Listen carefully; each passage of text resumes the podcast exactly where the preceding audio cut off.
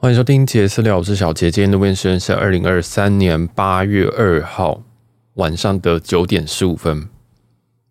每次我在念这个时间的时候，我都开始在怀疑说，为什么时间过这么快？我已经算是这个蛮蛮每一天都过得算是充实，但是怎么现在已经八月了呀？我第一次录音的时候是二零二二年五月，现在已经二零二三年的八月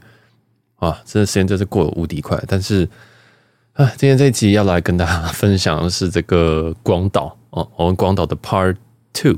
那 Part One 的话，其实我大部分都在分享这个，哎，我的行前啊，跟我花多少钱，还有这个华航，我我因为我已经很久没有搭华航了，我分享一些我搭华航的一些体验，这样，因为毕竟我们算是一个旅游航空节目吧，就是也是一个走向比较奇怪的，那大家就听听看。那这一集呢，我要先先来。跳过来先分享回程哦，所以这个是 Part Two 的广岛的 Part Two。你会发现 广岛 Part One 跟 Part Two 完全没有介绍到什么广岛景点，这样我知道大家想要听那种什么广岛景点啊，或者是我推荐的一些什么地方，那我会把它放在 Part 三哦。但这个老实说，嗯，我自己是一个偏无聊人，那我也觉得广岛也是偏无聊的一个城市。那我就是推荐一些诶，别人推荐我景点，或者是我自己去，觉得说哦，大家可以去二访，或者是。大家可以去访问啊，或者是可以去逛一逛一些地方，这样。那因为这次在广岛的天气非常非常的热，是它都在三十度以上，然后在傍晚，甚至在傍晚都还有三十度，非常非常可怕。那在我们离开的八月一号当天，是高达三十六度哦，三十六广岛哦，Hello，就是你已经往北飞了两两个小时，结果你发现这个温度跟台湾是一样，甚至比台湾更热哦。那最近真的是蛮怪的，就是连东京都非常非常热。我终于知道为什么会有人在那边一直在叫什么啊，气候暖化啊，什么气候变迁啊，现在真的是很有感哎。这这一季这个月真的是非常非常的疯狂，就是大家可能觉得说台湾好闷好热，然后但其实全世界都这么可怕哦。那更何况是这种像日本人，对不对？假如说你今天住在广岛，哇天啊，那真的很可怕。我就跟朋友私下形容说，哇，这个真的很像是光头被炸过一遍的感觉哦。当然，这个是政治不正确的发言啊，就是 真的好热，真的非常非常热，热到是我有一天就是全部都穿吊嘎在外面，然后就是因为我要走来走去嘛，因为我的行程大部分也都是晃来晃去这样。那我就我大部分其实在国外的话，我就穿很像很像在睡衣出门，然后就是短袖短裤这样子。那，以前比较拘谨一点的时候，我都会穿长裤。然后后来就发现说哇，真的是太热了哦，然后我就把它换换短裤出门。但是这一次在广州真的太热，你要想想看，这个你今天是出国，然后每天的温度都在三十几度以上，然后还有就是我身上背的东西，就是可能会有行动电源和一罐水，还有一些什么护照什么。你要知道出国其实就不像你去楼下买个什么这边那边买个便当什么的哦，就是你还是会带点东西，甚至我还要带一台相机，所以就整体很很重。然后我也是倾向会走很多路的人，所以我真是热到爆炸。最后就是想说，好，不管我今天就是要用要要要穿吊嘎度过这一天。但其实你想，在日本的街头穿吊嘎其实是一件相对怪的事情，因为他们大部分都还是有白衬衫啊，然后可能不会穿西装外套了，然后穿长裤这样子。当然，广岛相对没有这么拘谨，当然不像东京这么有这种商务的感觉啊。哦，但是你穿那个吊嘎，基本上路上是没有人这样穿的。但是我真的是太热，我热到一个，啊，就这样吧，啊，所以我就在广岛有点晒，有点晒，有点晒，有点黑啊，就是有一点点黑啊，因为我很快就反白了。好，那这个详细的东西的景点我们就放在下一集。这一集我要先讲这个对我来讲，我记忆力会很快会退掉的东西，就是呃回程的华航。那这个华航我一样是用维珍航空的里程去兑换的华航经济舱。那为什么我没有兑换商务舱？原因是两个，一个是那时候没有票。好，那第二个件事情是，即使有票，我也会思考一下，因为华航的这次飞的飞行飞机是 A 三二一 neo。那，呃，我觉得大家在买机票，不管你现在听不听得懂这个东西，大家都要稍微注意一下机型。那 A 三二一 neo 属于一个单走道客机，单走道客机讲简单一点，你走进飞机里面，它就这一个走道，我叫单走道客机。它的格局在商在商务舱是二二，好，就是走到左边有两个，走到右边有两个，这我们很常讲啊，我们都讲二二的这种。格局或者英文叫 configuration，英文呃不，然后经济舱的话就是三三。那这一次我回程就是坐三三的靠窗位，然后这 K 位就是靠窗位。那我自己是觉得三一 neo 的经济舱很舒服诶、欸，哦是非常的舒服诶、就是我我上一次做三一的经济舱是星宇，当然星宇也是舒服。我老说星宇跟华航，我觉得华航好像椅距比较，我觉得椅距疑似比较长，但是不是说三个一，也不是说星宇很窄，而是呃感觉而已，然后感觉而已。但我觉得星宇的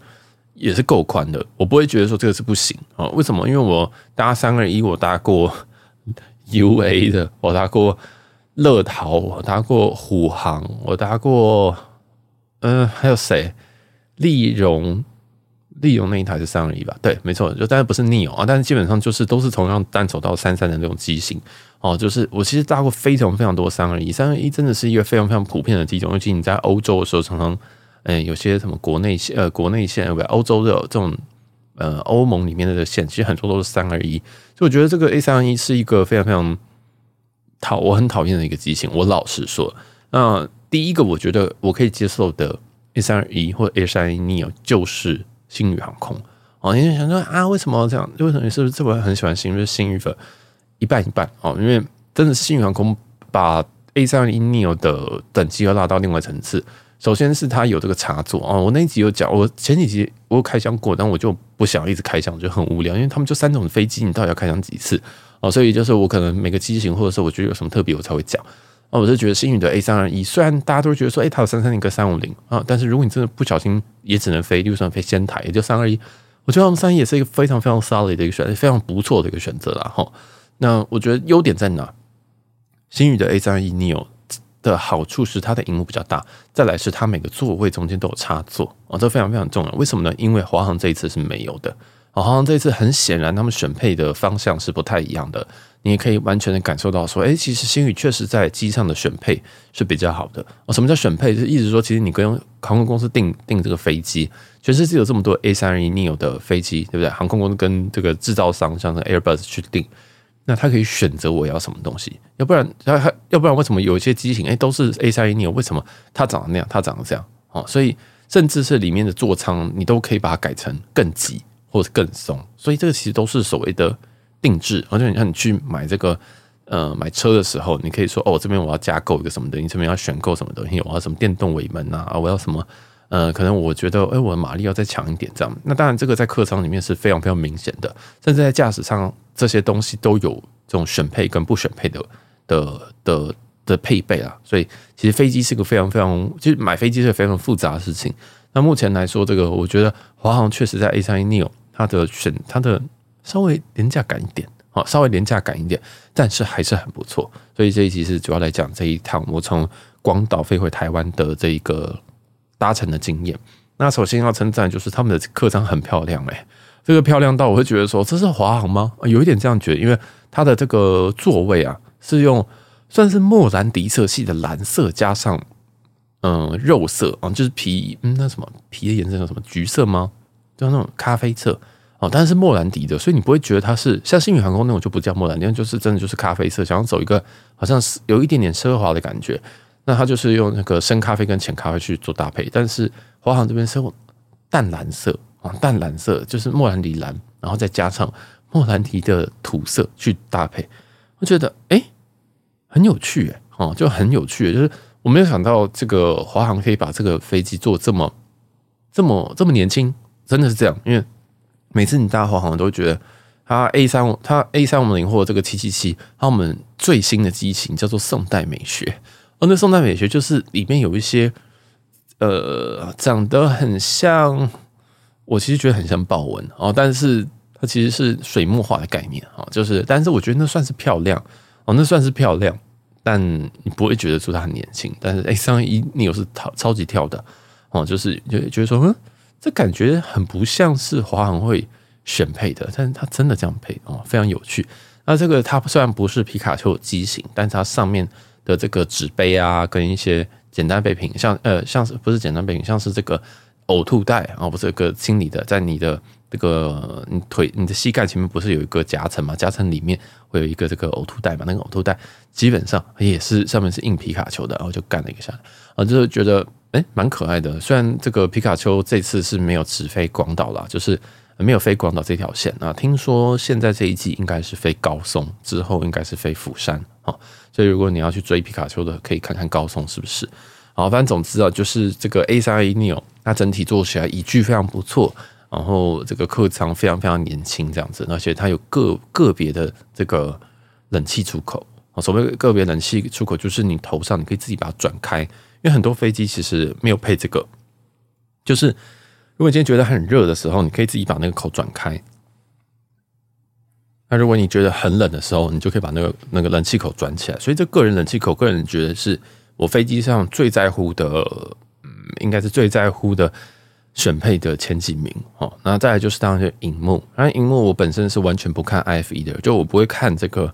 呃，In-flight Entertainment，这这叫什么东西？就是机上娱乐系统，我真的完全不看，因为我完全不在乎说里面它有什么东西。那我之前在群组里面还看到有人问说：“哎，请问一下，这个机上有放 Barbie 吗？” 我想说，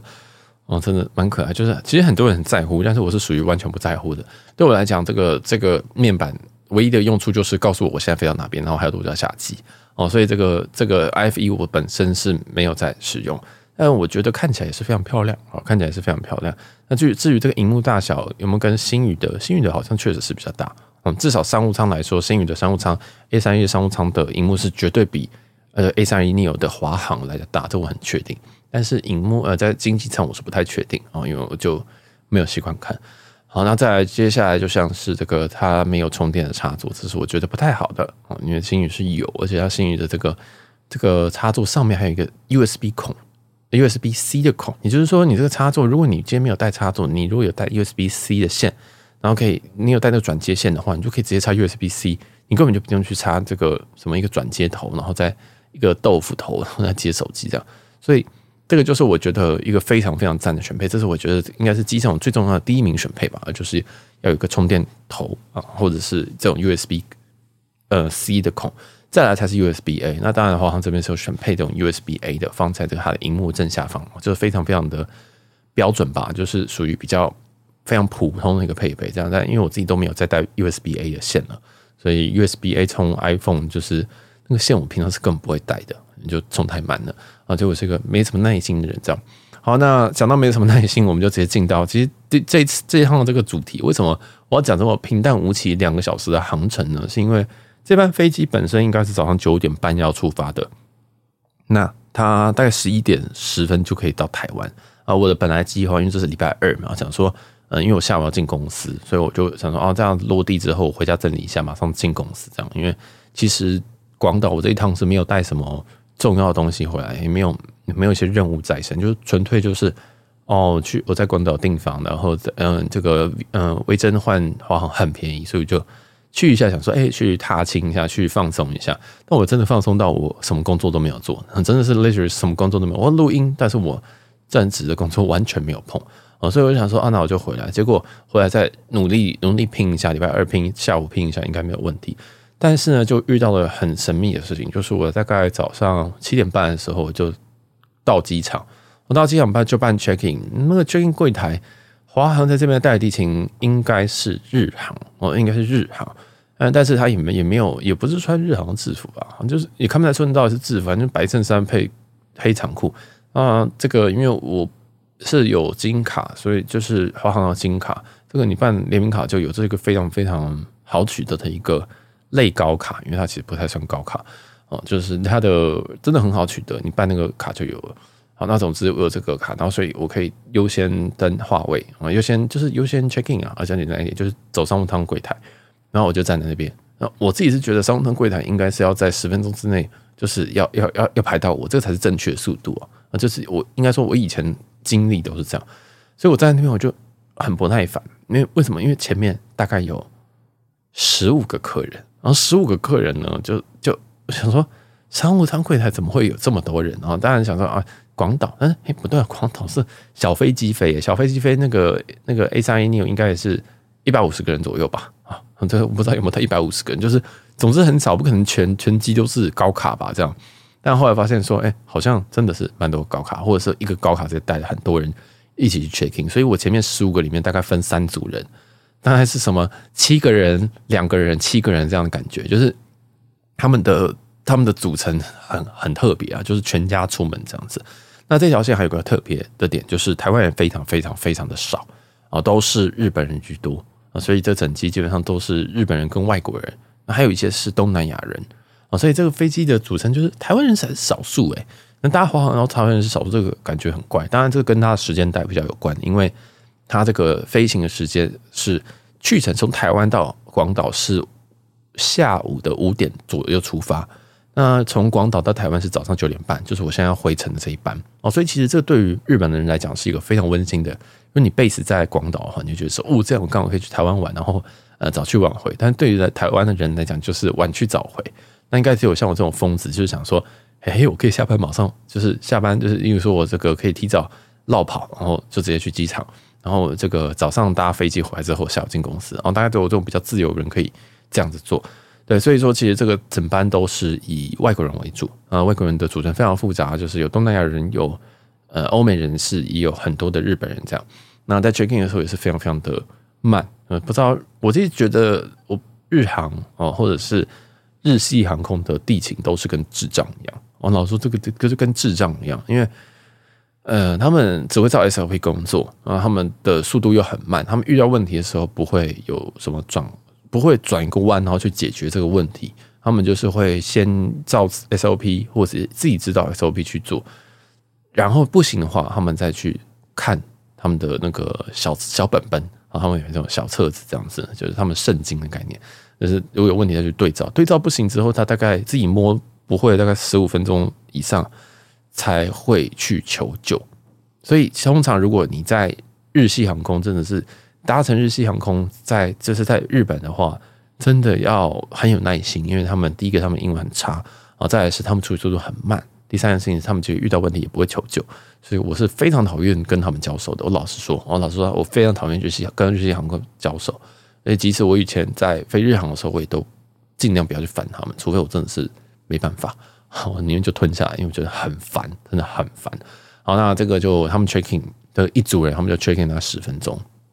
那因为他要可能要敲很多张的这个登机证啊，什么东西的，所以确实是有一点麻烦。然后行李也是很怪啊，因为这个日本的一些小机场，他们的过行李不是说，哎，你过秤之后，这个地勤就会把它拿到他后方的行李输送带上去，去去准备 X X 光 X 光，不是日本的一些小机场是。称完之后，你要再拿回来，拿回来之后，你自己要把这个行李去推到旁边的 X 光机，然后它 X 光机是在报到柜台的旁边，你要自己这样撸撸撸撸过去，所以就变一个非常奇怪的东西，就是地勤好称完称完，然后帮你贴完行李便条之后，行李贴行李条这个贴完之后，然后他又把行李推给你，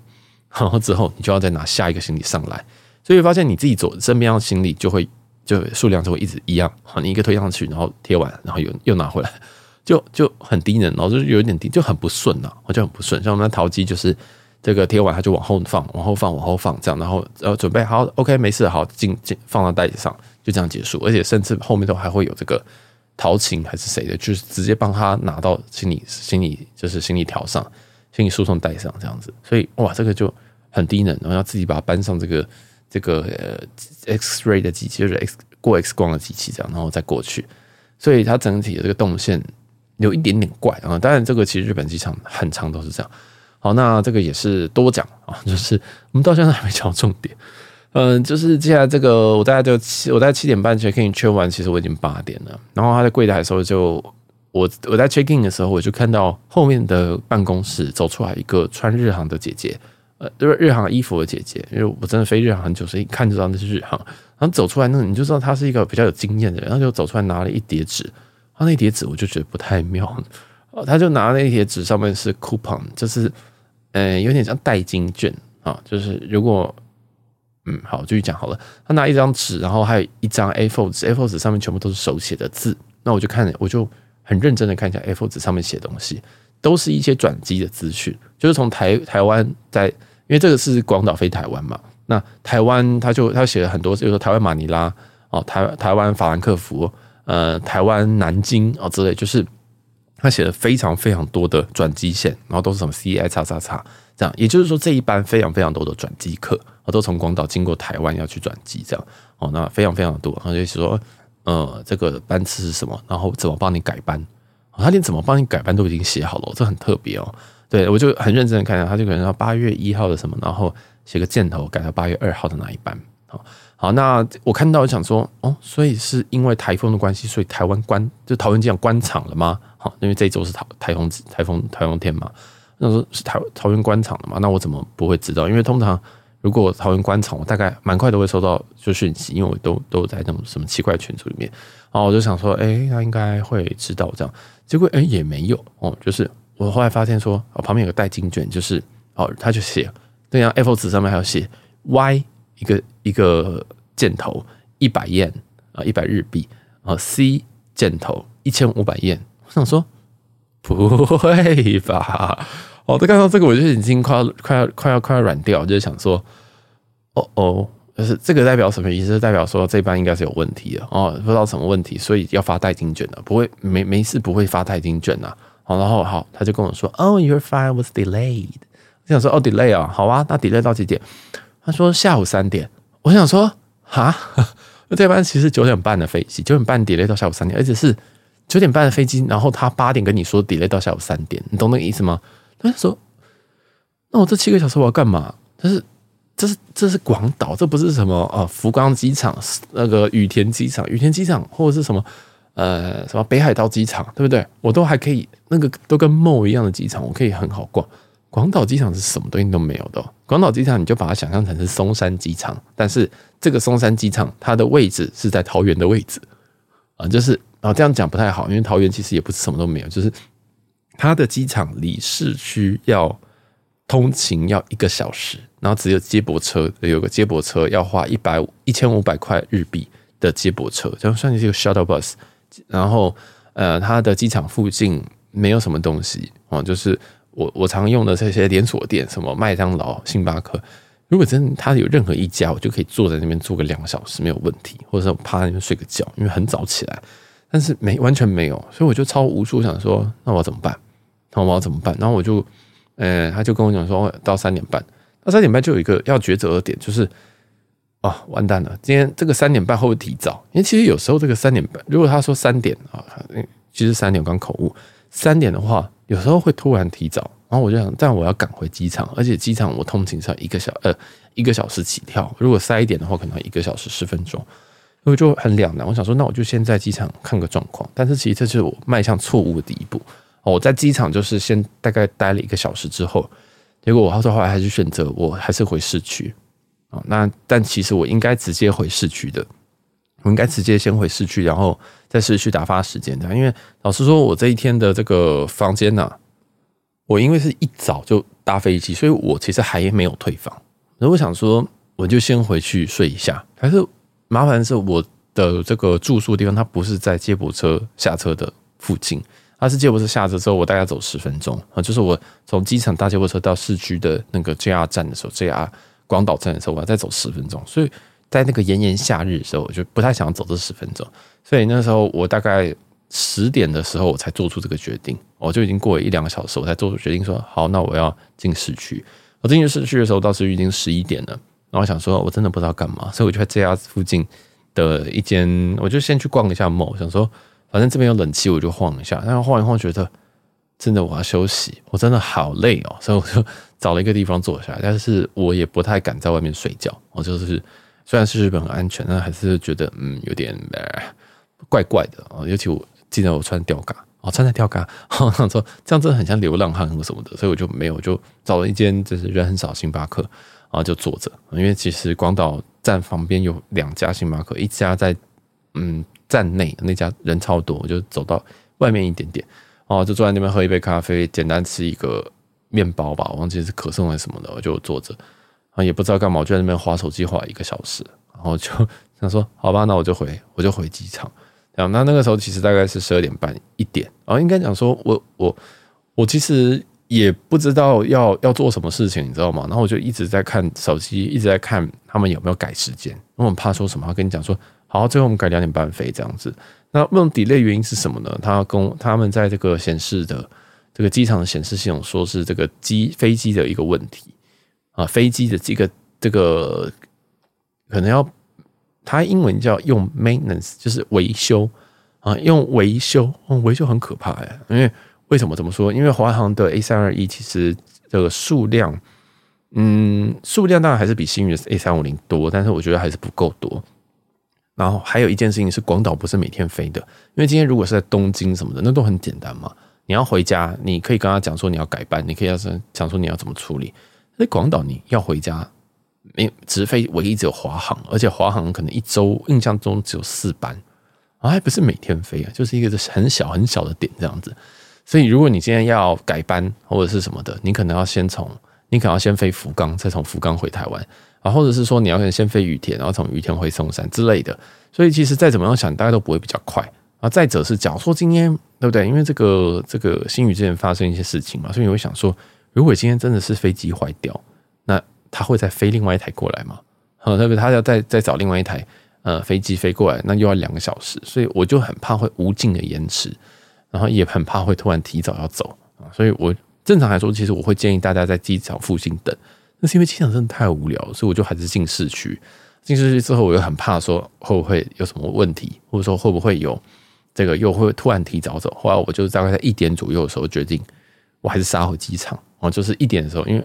回机场又要一个小时嘛，所以我大概两点到机场，那三点起飞。哦，因为这所有的我的 boarding pass 全部都拿到了，我就想说，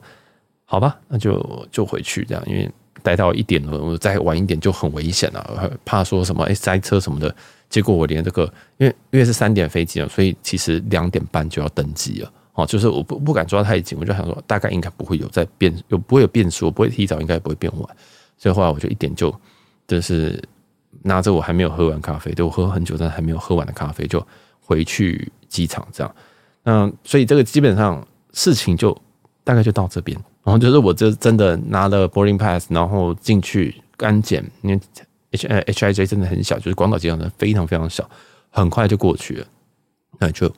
顺利搭上飞机哦，那就顺利搭上飞机。所以其实这一整班整个延迟是非常非常久。那虽然是三点，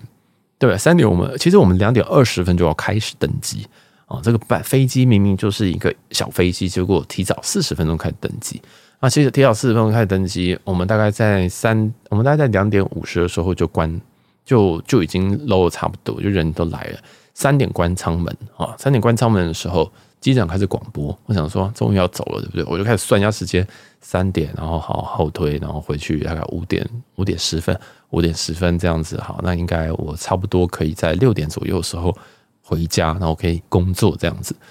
结果后来机长广播说：“哦，因为现在流量管制，所以我们现在要五十分钟后才能离开，才能后推。”我想说啊，你已经给我 delay 了六个小时，对不对？九点半你改到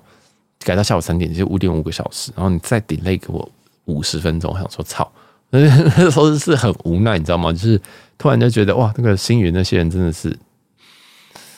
我我现在突然有一秒钟很理解他们的想法，这样，这样我每次都说什么啊，不要喷第一线人，但那个时候我真的是觉得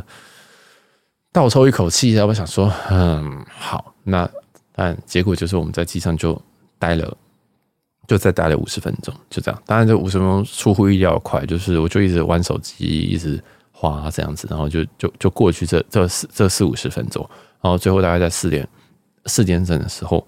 我们就真的后退了，而且他后退还没有先 announce，没有跟你讲说哦，我们现在已经获得塔台许可，可以后推，请大家系妥安全带。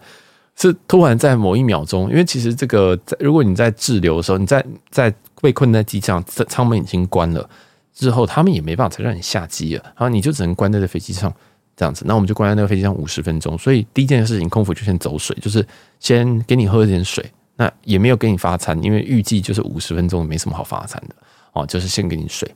那就给你一杯水之后，所以所以他后推的时候，他还没有收任何的的杯子或什么东西的。就是，而且连那个桌板我们都是放着放着的，都没有把它收回去，就突然后退，你知道吗？所以全全部人都吓一跳，全部人都吓一跳，就是哇，这个完全没有没有安全带什么的，什么东西都没有，就突然后退了。这样，那我猜他应该也在抢时间吧？我不知道，因为那天我我不知道我不知道机械的 delay 五个半小时的原因是什么，因为飞机也没有换一台，那飞机我也没有看到他在修，所以没有看到他在修，原因是因为。他呃，我在早上八点的时候，我去的时候就已经看到他停在那边了啊，因为那个广岛机场它有观景台，我就已经看到他就停在那边，我也没有看到他开开那个引擎不对，发动机在做什么事情我就想说，嗯，那也没有问题，那是已经不修了，要准备飞一台新的吗？那我看 Flyrad，我也没有看到任何一台新的三二一或者是新的华航的飞机要来替换这一台，所以这五个半小时我真的不知道发生什么事情。就是他说机械的因素，所以怎样啊？然后嗯，要 delay 好，然后再后退又因为这个这个流量管制，然后要再 delay 五十分钟。我想说哈，因为广岛这边没有飞机啊，广岛这边一天的这个国际线只有三班，好，那那一天的三班有一班取消，有一班。就是我们这一班有另外一班很快，就是也是飞，我像是飞济州吧，就是济州航空的，忘记什么飞机啊，这样子，呃，不是，应该是飞首尔吗？忘记，反正就济州航空的飞机啊，那也不重要，也是小飞机。所以我想说，你这飞机这这个广岛已经够闲了，你还给我流量管制？因为我上一次被流量管制是在哪里？最常被流量管制，我就是在香港，很常被流量管制，所以我已经在香港就是很习惯被流量管制，就是说。哦，今天没有流量管制，今天运气不错，这种感觉在疫情前的香港啊，所以我第一次想说，哇，在中国以外的地方还可以有流量管制啊！哦，结果我后来想一想，可能是因为台风了，因为台风有影响，所以他们可能这个在航道上面，就是在呃进桃园这边，可能必须要控这个飞机，你不可能让人家在那边盘旋太久嘛，或如果太多飞机同时要落的话，那也因为这个风的关系，你可能要留更大的间距给飞机跟飞机们，对不对？因为不是晴天，你。基本上没有不太会出什么错啊，所以你如果你今天这个风比较大，那有可能你可能不，这个我猜测有可能就不好降啊。所以当然我是帮他找借口，但其实真的一路上也是完全没有乱流，好，完全没有乱流，所以我也是觉得蛮神秘，就是有个不明的流量管制啊，不知道是哪边流量管制这样。好，那就最后当然我们四点整就起飞，所以在后推在起飞那一刹那，我这边想说，之后有没有人可以阻挡我了？后来所以。在飞机上，最后我们是台湾时间的五点十七分落地。那因为这个主要是飞了大概两个小时多了，哦，我四点起飞，五点十七分落地，不是飞一个多小时，因为时差的关系，所以是两个多小时。哦，那这个就像这一航班，就是我这个人觉得三二一的体验是相当不错哦，就是以小飞机小飞机，你要跟小飞机比啊，哦，这就是相当不错，我觉得算是蛮舒服的。那当然，这个其实小飞机还是有那种空间狭小感啊。如果我能够选大飞机，我就选大飞机。但是像这个广岛，它就是一个一个一个怎么讲？一个比较小的线，一个二一个比较二线的航点。所以未来如果还要再飞广岛的话，我觉得哇，这个人还是推荐直飞啊。当然，它时间相对比较差，那希望它可以改一下。但嗯，如果因为不直飞，你就要从福冈，或者是你要从。雨天，或者是你要从大阪哦，对啊，就是就是其他城市你再转过去。呃，老实说，广岛可能也没有那么值得你，就是特别花大力气这样子，哎，来玩好几天呢。这是我个人的感觉。嗯，这个留到内容，我们留到下一集再说。啊，反正总之这一趟的这个延误就延误了，最后他开这个延误证明是开了六个六个半小时，哈六个半小时的延误。然后这边顺便讲一下这个不变险的部分。那大家应该也知道，我前一段时间经历过这个 UA 大满贯前几集啊，大家可以去听，还是很精彩啦哈。这个到现在都还未完待续，啊，还在处理当中。我觉得这个过程当中，因为你知道，就是我本身就是就很怪，我就是有我就是一个不信邪的人，所以我就觉得，呃，日本线你知道 What could go wrong，对不对？哎呀，这广岛，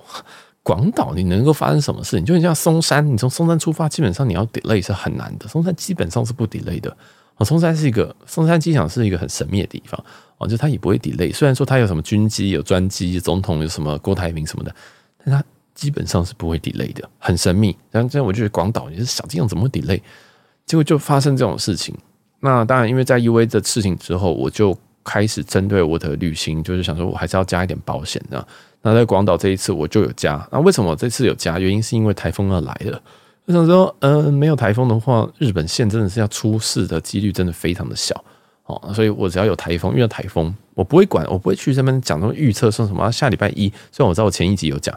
前就是新闻直播解释有讲，那我后来还是 anyways 就是就先保，因为有时候台风你知道就是会那边转来转去，或那边原地不动这样子，就是耍任性，或者在这边来回抽查，就很奇怪的台风。所以我就只要看到台风，在我的我的出发日的正正正正负可能一周吧，或三天之类的，我就就保下去不管，啊，就是不管。那我自己保不变险，我顺便也讲一下，我所以保不变险，我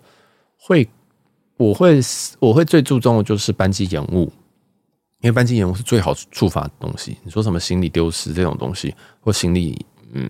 延误这个东，我觉得相对不好触发。虽然我全部都触发过一次，但就相对不好触发。所以在遇到台风，我最喜欢用的就是班机延误。啊，班机延误的话，就去找嗯四个小时啊，四个小时可以赔五千以上的。当然，其实你现在在疫情后，这个不便险都提升过一一轮价格，所以。现在都蛮贵的啦，那像我这个保这个四五天的光岛，大概也要五百块台币哦。就是我当然可以更便宜，但更便宜的话，可能就四个小时，它只能 delay 四个小时，它只赔一千块之类的。那因为我就是 focus 在这个班机延误上面，所以我特别保的就是以这个项目去做。去做去做这个保险，这样。那什么叫以这个项目做保险？是因为现在不便险，一定会有人问说有没有什么万金油的选择？我们说就保这一家就对了，但其实不对。如果你今天是有人，因为有人很怕什么 COVID，那要保要要保这个 COVID 在海外的问题的话，其实也只有某一家可以。那如果你今天是怕说，哎，这个护照不见怎么办？那你可能要保某两家。那如果你要保这个行李遗失的话，又保某一家。如果你今天要保行李损伤的话，其实又是某一家。那就是这个，这个为什么我现在不讲？是因为这个条文都会改。我现在跟你讲，两个月后就改了，但就是这个没有什么太大的用处，所以我自己建议大家可以去呃网络上找一些 blog，像我自己很常用去 Be Your Life 的，我不知道他那个中文叫啥的 blog，就叫这就是人生，哈，这就是人生。他的 blog 名称真的叫真的，他应该是工程师啊啊，你可以关键是打不变现。哦，不是旅平显，是不变显空格，这个就是人生。那它只是一个 blog，它里面有详列了非常非常多种，然后直接用表格去比较。我每一次保的时候，我都进去看一下有没有改动，因为你知道，我也不是一个，我也不是一个布洛克，我也不是一个什么，就是我每次都是也是借别人的资料去发挥，或者是去去看这样。所以那他基本上都会更新，所以我就会直接到他 blog 上面看一下。好，那开始看班机延误，班机延误好五千以上好，就划划划划，就把它某几个划掉。然后当然还有一些选择嘛，例如说你不喜欢这一家，或者你们之前你的经验告诉你说这家很难理赔，这样每次都找不到业务什么的，或者是每次都被 reject，那我就把那几家划掉，然后最后就是剩几家，那再决定说你到底要保几家啊？就是像我是如果我是最多保两家了，然后是最最多保两家，那就是看大家，因为有些险好像也不能保太多，好，我不太确定啊。总之就有几家，我自己是建议大家可以看一下这个呃富邦国泰。还有台产，跟我觉得南山还好，但南山可以看一下。我自己是主要是看这几家这样，那剩下来的像什么安达、什么明台啊，大家有兴趣也可以看看一下。但因为我自己比较 focus 的部分，呃，这前面这几家，嗯，有些是有保障的，所以大家也看一下。那现在价格真的都比以前疫情疫情前来的高，大家要把那个，大家把那个要要仔细看一下那个条文啊。哦，因为例如说今天延误四个小时，这个四个小时怎么算的？对不对？这个四个小时，那那你这个班机延误的证明是要怎么请领？那你要怎么样去申请？或者是说有没有什么快捷理赔？哦，那这种东西其实每一家都有每一家的的优缺点啊。我这边非常非常难以去做推荐，因为这个第一个有利益的有利益的问题，第二件事情是这有喜好的问题。就好像我今天问我今天问你说，如果你今天要保。你今天要保这个储蓄险，你要推荐哪一家？哦，这个每个人都有不同的想法啦，所以这个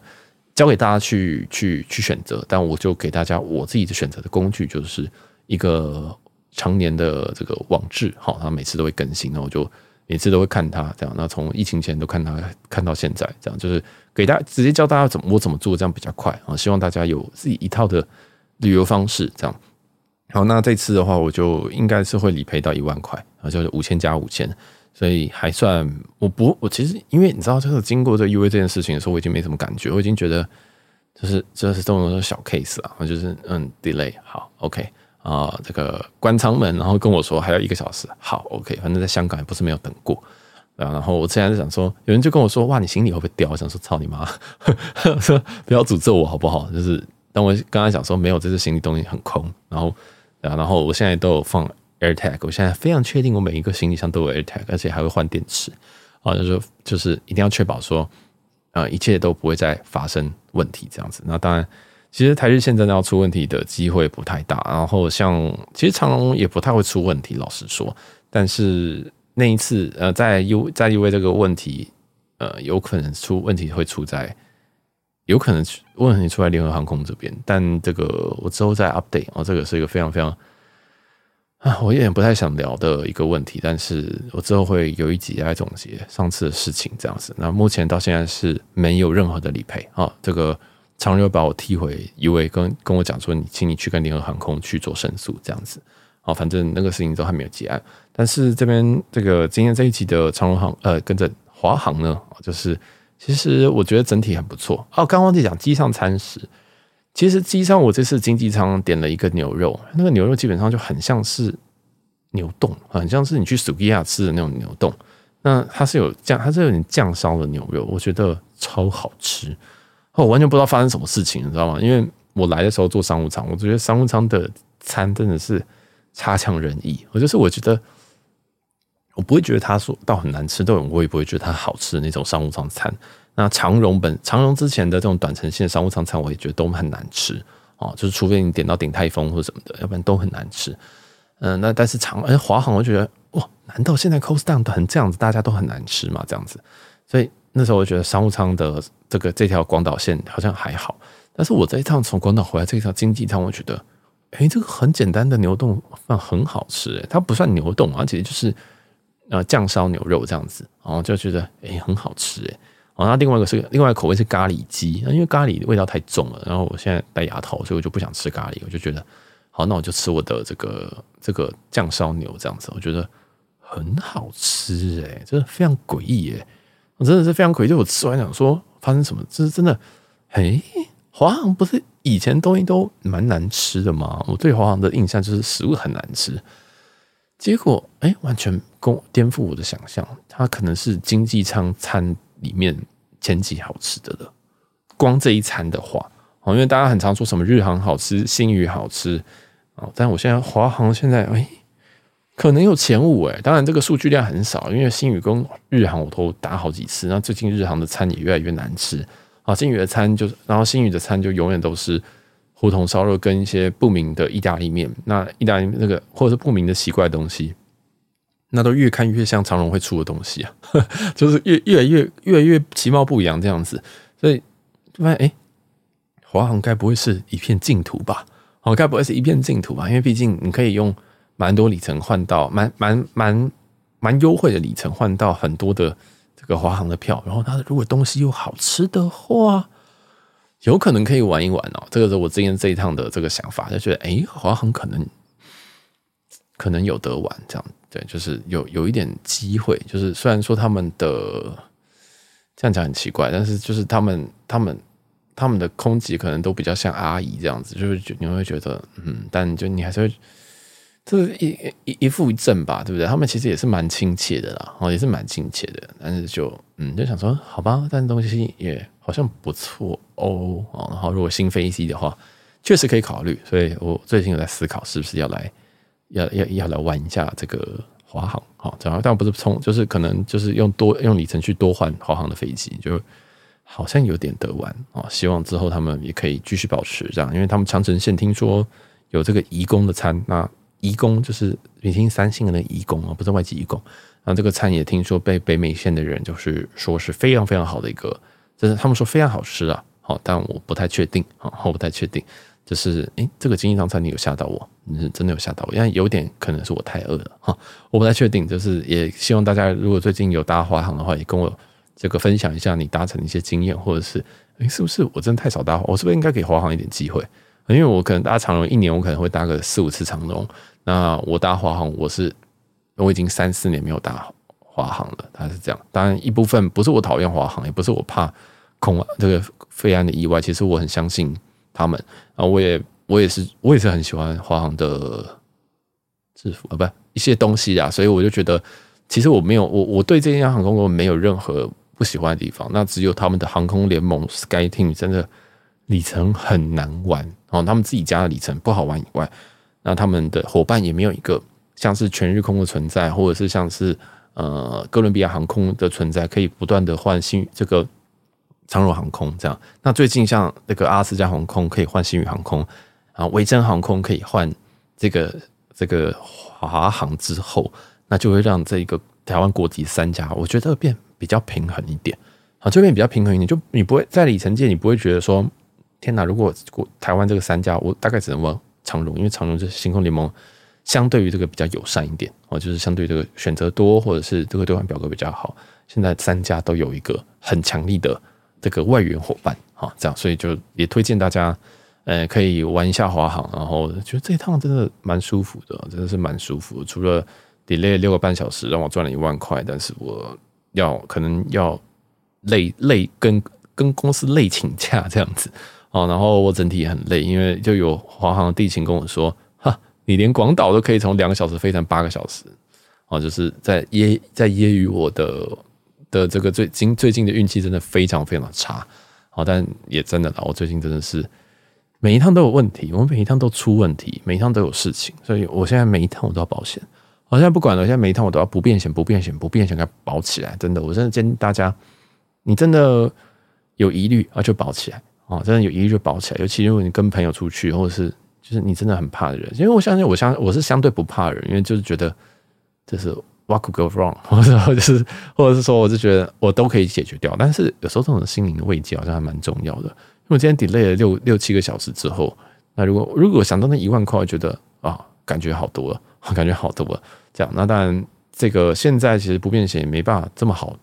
嗯，赚的啦，哦，可能也不太好这么好赚，因为保险本来就不是拿来赚的。但我觉得相对来讲，班机延误是相对好触发的。那在某些地方可能有台风、有大雪、有什么问题的时候，而侧风很大的时候，其实这个保险很重要哦，它是嗯相对好拿的。那再来，这是提醒大家，这个不便险我都建议啊，你不要保刚刚好啊。例如说，我这个飞机是八月一号的下午一点，那跟着下午呃中午十一点回到台湾。我都我永远都会往后拉一二十四个小时以上哦，因为如果你今天这个跟我的状况一样，你班机延误六个小时，那如果这你延误延误之后的飞机如果已经超出保险范围的话，那就很麻烦。好，就它必须要延长保。怎么叫延长保？就是假如说你今天哦，你早上八点你发现说要 delay 了，但是你保险只保到中午十二点怎么办？那其实你要打电话去这个保险公司跟他讲说，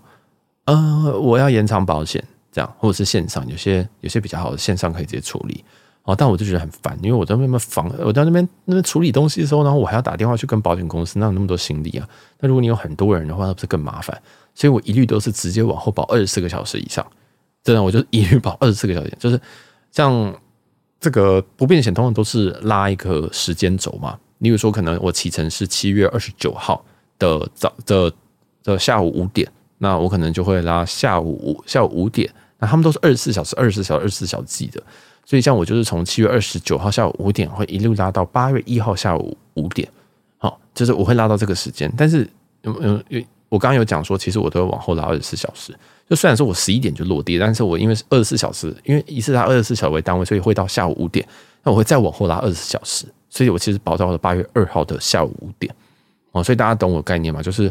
我会给一点缓冲空间。那通常我用二十四小时去计算，所以如果我今天这个班机 delay 或班机的有出问题，超过二十小时我才需要打电话，但这个几率非常的低。啊，通常你可以改班，可能在一天之内就可以处理完，或者是一天之内你就还是可以恢复你的行程这样子。啊，所以这是我一个习惯，就是我会往后多保二十四小时。当然你的费用会比较高，但它会省掉你一点时间。但就是你要用钱买时间，还是你要用时间买钱？哦，这个就是。这是我自己的一个习惯啊。那你如果是也是提供给大家，因为我相信大家就会觉得说，那我保险保到什么时候就我玩到什么时候就保到什么时候啊？诶，没有，我我都会往后保一点哦。那当然，这个就是就是嗯，对。如果你觉得可能几十块对你来讲不是个大问题的话，我是我会稍微建议你这样保。好，那如果你今天是什么去美国啊，去什么呃欧洲啊，你知道这个你这个危险很大的时候，或者是你搭回来这个航班，你发现在 Flyradar 上面它 delay 的。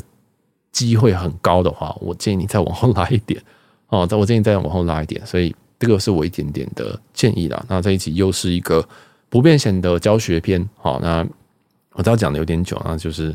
呃，因为也一半算是这个广岛的体验呐啊，所以也是分享给大家这个广岛很很很很乡下一个机场，很远的一个机场，然后还有这次的不便险的理赔。那这次应该理赔就不会有什么问题啊，因为这个。班机延误是非常非常这个直观的，然后也应也应该是非常非常好的一个教材，又是一个教材啊！好，那这里就录到这边，我是小杰。那如果喜欢我们节目，可以帮我们在 Apple Podcast 帮我五星好评一下，然后也可以推荐给你所有的朋友。好，那我们这一集就到这边了，那我们下集广岛 Part Three 见喽，拜拜。